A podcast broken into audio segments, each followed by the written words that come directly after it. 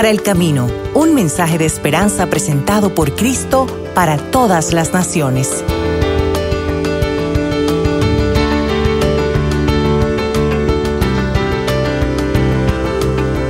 Que la gracia y la paz de nuestro Dios y Padre y del Señor Jesucristo sean con todos ustedes. Amén.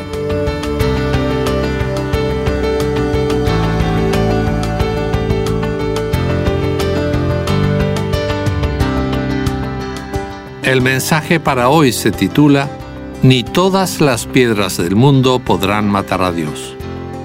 El texto bíblico para este mensaje lo encontramos en Juan capítulo 8 versículos 48 a 59 donde dice, Los judíos le respondieron, ¿acaso no tenemos razón al decir que tú eres samaritano y que tienes un demonio? Respondió Jesús, Demonio no tengo. Yo lo que hago es honrar a mi Padre, pero ustedes me deshonran. Y yo no busco mi gloria pero hay uno que la busca y que juzga. De cierto, de cierto les digo, que el que obedece mi palabra nunca verá la muerte. Entonces los judíos le dijeron, ahora estamos seguros de que tienes un demonio. Abraham murió, lo mismo que los profetas. ¿Y tú dices, el que guarda mi palabra nunca verá la muerte? ¿Acaso eres tú mayor que nuestro padre Abraham, el cual murió? y también los profetas murieron. ¿Quién te crees tú? Jesús respondió, Si yo me glorifico a mí mismo, mi gloria nada es. Pero el que me glorifica es mi Padre, el que ustedes dicen que es su Dios. Ustedes no lo conocen, pero yo sí lo conozco. Y si yo dijera que no lo conozco, sería un mentiroso como ustedes. Pero lo conozco y obedezco su palabra. Abraham, el padre de ustedes, se alegró al saber que vería mi día. Y lo vio y se alegró. Los judíos le dijeron, ni siquiera tienes cincuenta años y has visto a Abraham. Jesús les dijo, de cierto, de cierto les digo, antes de que Abraham fuera, yo soy. Entonces tomaron piedras para arrojárselas, pero Jesús se escondió y salió del templo. Comenzamos esta reflexión bajo la bendición de Dios Padre, Hijo y Espíritu Santo. Amén. ¿Alguna vez has ido a un río o arroyo y has tirado piedras para que rebotaran sobre el agua? Yo recuerdo que cuando iba con mis amigos, competíamos a ver quién lograba que la piedra rebotara más veces sobre la superficie antes de hundirse en el agua. Una de las cosas más importantes para lograr buenos resultados era saber elegir las piedras. Cuanto más lisas y planas, mejor. Ni muy livianas ni muy pesadas. Lo tomábamos tan en serio que terminábamos convirtiéndonos en expertos en elegir y tirar piedras al río. Un día, hace muchos años atrás, un joven pastorcito en Israel fue a elegir cinco piedras al arroyo, y con una de ellas hirió de muerte al gigante Goliat. Me imagino que conoces la historia. Las piedras en Palestina han servido mucho más que para entretenimiento de niños. Fueron usadas para construir casas, sinagogas y hasta un templo. En el campo las usaban para construir corrales y cercas, para marcar caminos y hasta para hacer altares para la adoración y el sacrificio. No debemos olvidar que las piedras eran también el único elemento de ejecución. Cierto, es una figura horrible. El solo pensar que una multitud podía elegir piedras pesadas para tirárselas a una persona hasta matarla me hace erizar la piel. Pero así era como se castigaba a los criminales. Así estaba escrito en la Torá.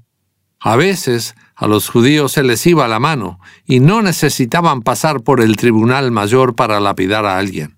Eso fue lo que hicieron con Esteban, el primer mártir de la fe cristiana, cuyo único crimen había sido anunciar a Jesucristo como Hijo de Dios y Salvador del mundo. Nuestra historia bíblica hoy termina diciendo que los judíos tomaron piedras para arrojárselas a Jesús. En otras palabras, lo querían muerto. Los judíos hostiles a Jesús no podían soportar que dijera que Él era Dios, hijo legítimo del Padre Celestial. Ellos se creían hijos de Dios porque seguían al pie de la letra la ley que se les había dado, y que ellos habían ampliado con más leyes de su propio entender. Ellos estaban orgullosos de ser descendiente de Abraham, el patriarca, al que Dios había llamado para formar el pueblo del que ahora eran parte. Para esos judíos hostiles, Jesús no era más que un hijo ilegítimo de una judía nazarena que no había sabido cumplir la ley de Moisés. Acusaban también a Jesús de ser un samaritano, un judío mezclado con otra raza, y lo trataban de mestizo, como si eso fuera un pecado. Y aquí es donde se descubren. Jesús se los dice claramente unos versículos antes de nuestro texto en Juan 8, 44.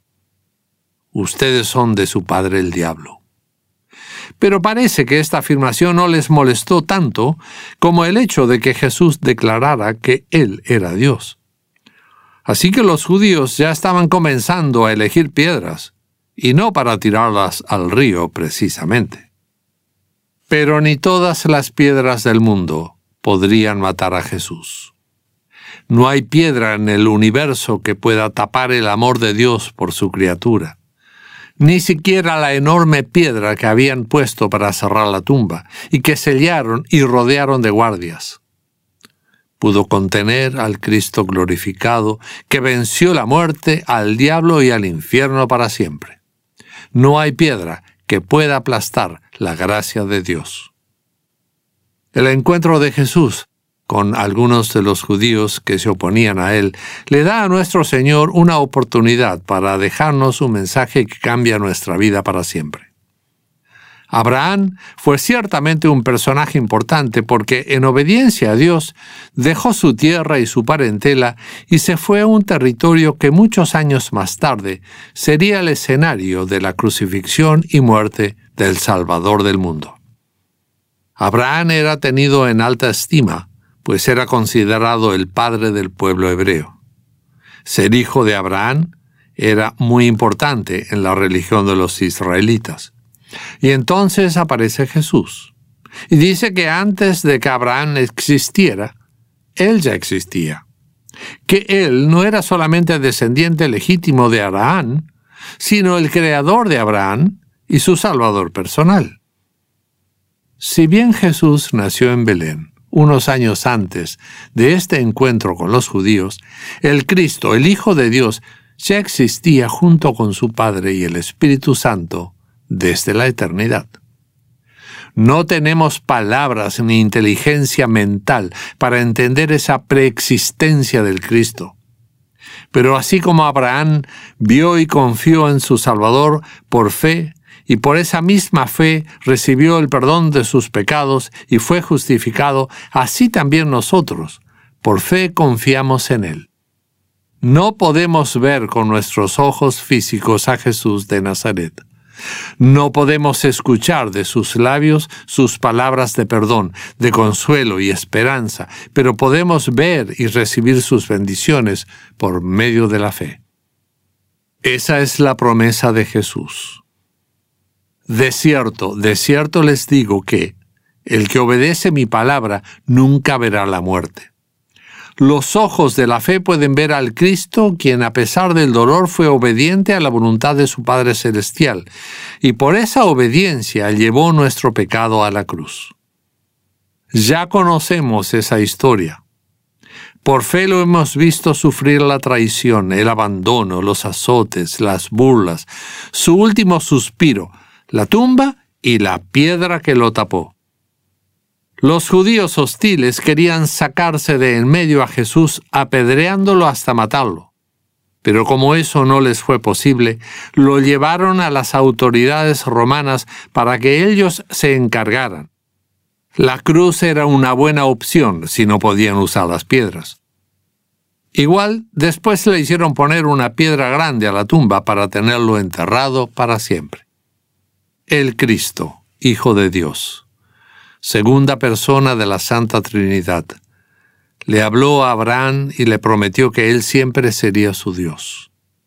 El Cristo que estuvo en la cruz y en la tumba fue el creador de aquellos que hicieron esa gran piedra que algunos rodaron para intentar dejarlo sepultado para siempre. Pero la gracia de Dios es más fuerte que todas las piedras del mundo, y Jesucristo está hoy entre nosotros. Los que gracias a la generosa obra del Espíritu Santo recibimos el don de la fe, podemos ver la obra que Jesús hizo en el pasado para perdonar nuestros pecados. Podemos ver cómo resucitó victorioso de la tumba para vencer el pecado que nos condenaba. Gracias a la fe, podemos ver al Cristo ascendiendo para ir a la casa del Padre Celestial a prepararnos un lugar para que podamos estar con Él para siempre. El cielo no está oculto tras una enorme piedra. Por fe lo podemos ver. De la misma manera, por el don de la fe, Jesucristo puede estar presente hoy en nuestra vida Jesús sigue acercándose a nosotros cada vez que bautizamos a un pecador, por más pequeño que éste sea, en el nombre del Padre, del Hijo y del Espíritu Santo. Jesús sigue estando presente cuando leemos o escuchamos su palabra, como lo estamos haciendo en este momento. Él viene para reafirmarnos de que Él murió y resucitó por nosotros para darnos el perdón de nuestros pecados y la vida eterna. Él está presente en la Santa Comunión cuando comulgamos, comemos su propio cuerpo y bebemos su propia sangre como garantía del perdón de nuestros pecados. Estimado oyente, tal vez tu experiencia con piedras sea diferente a la que nos narra el pasaje bíblico de hoy. Tal vez nunca has juntado piedras para tirarle a otros, al menos no piedras físicas. Hoy tal vez usamos otras piedras, como palabras que cuando caen en los oídos de los demás aplastan y destruyen, o al menos estorban el camino de la vida, convirtiéndose en piedras de tropiezo. Tal vez nos cargamos a nosotros mismos con piedras de culpa y vergüenza, que pesan toneladas y que nos sacan la sonrisa, los buenos modales, la tranquilidad de conciencia. Con piedras así en nuestras conciencias, todo camino se hace cuesta arriba. ¿Te ha lastimado alguien en el pasado? ¿Hay alguien que te está tirando piedras en este momento de tu vida? ¿O has lastimado tú a alguien con palabras hirientes o actitudes arrogantes? Es posible que contestes a todas estas preguntas en forma afirmativa, simplemente porque vivimos en un mundo caído en pecado, donde lo que más abunda es el rencor, el odio, la envidia y toda la gama de pecados que querramos mencionar. Pero aplastar a otros con el peso de nuestra soberbia o nuestro rencor, o con nuestra obstinada negación a perdonar a quienes nos ofendieron, solo agrega piedras en el alma de los demás y amontona piedras de estorbo en el camino hacia la reconciliación. Las sagradas escrituras nos muestran que Jesús hizo algo al respecto. Jesús, quien no conoció el pecado, nunca levantó una piedra para arrojársela a su prójimo. Al contrario, Jesús nos limpió el camino para que nosotros podamos recibir sus bendiciones temporales y eternas. Su primer paso fue remover la piedra de la tumba que lo quiso ocultar para siempre. Su segundo paso fue reencontrarse con quienes lo abandonaron y sin decir una sola palabra de recriminación, los bendijo con la paz que solo Dios puede dar. Su otro paso fue enviar a los suyos el poder de lo alto, el Espíritu Santo, para animarlos, guiarlos y darles el poder de anunciar la gracia de Dios a todas las personas del mundo. y su paso siguiente es venir para estar con su iglesia hoy. Estimado oyente, Jesús deja claramente establecido en el pasaje bíblico de hoy que Él es Dios. Por eso, más allá de lo que tengas y sientas en tu corazón y más allá de lo que suceda en tu familia y en tu grupo social, Él sigue viniendo a ti como Dios, con toda su gracia y con todo su poder.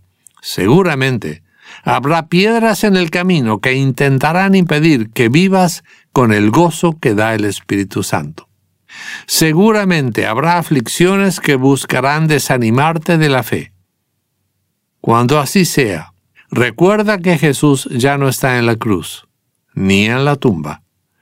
Dios sabe quitar las piedras de tu vida para darte perdón, alegría, consuelo y la esperanza de la vida eterna.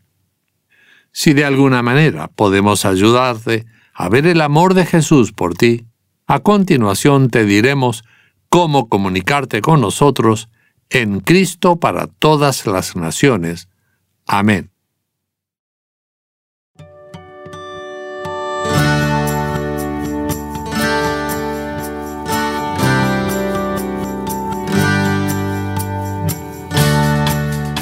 Esperamos que este mensaje te haya sido de bendición. Para suscribirte a este podcast o acceder a otros materiales, visítanos en paraelcamino.com.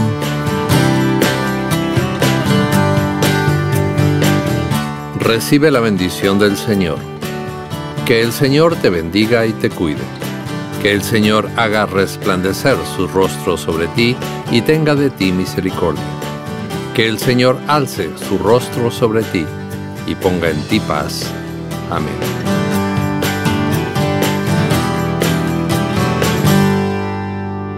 Esta ha sido otra producción de Cristo para todas las naciones. Recuerda que para comunicarte con nosotros dentro de los Estados Unidos nos puedes llamar al 1-800-972-5442 o también a través de nuestra página paraelcamino.com.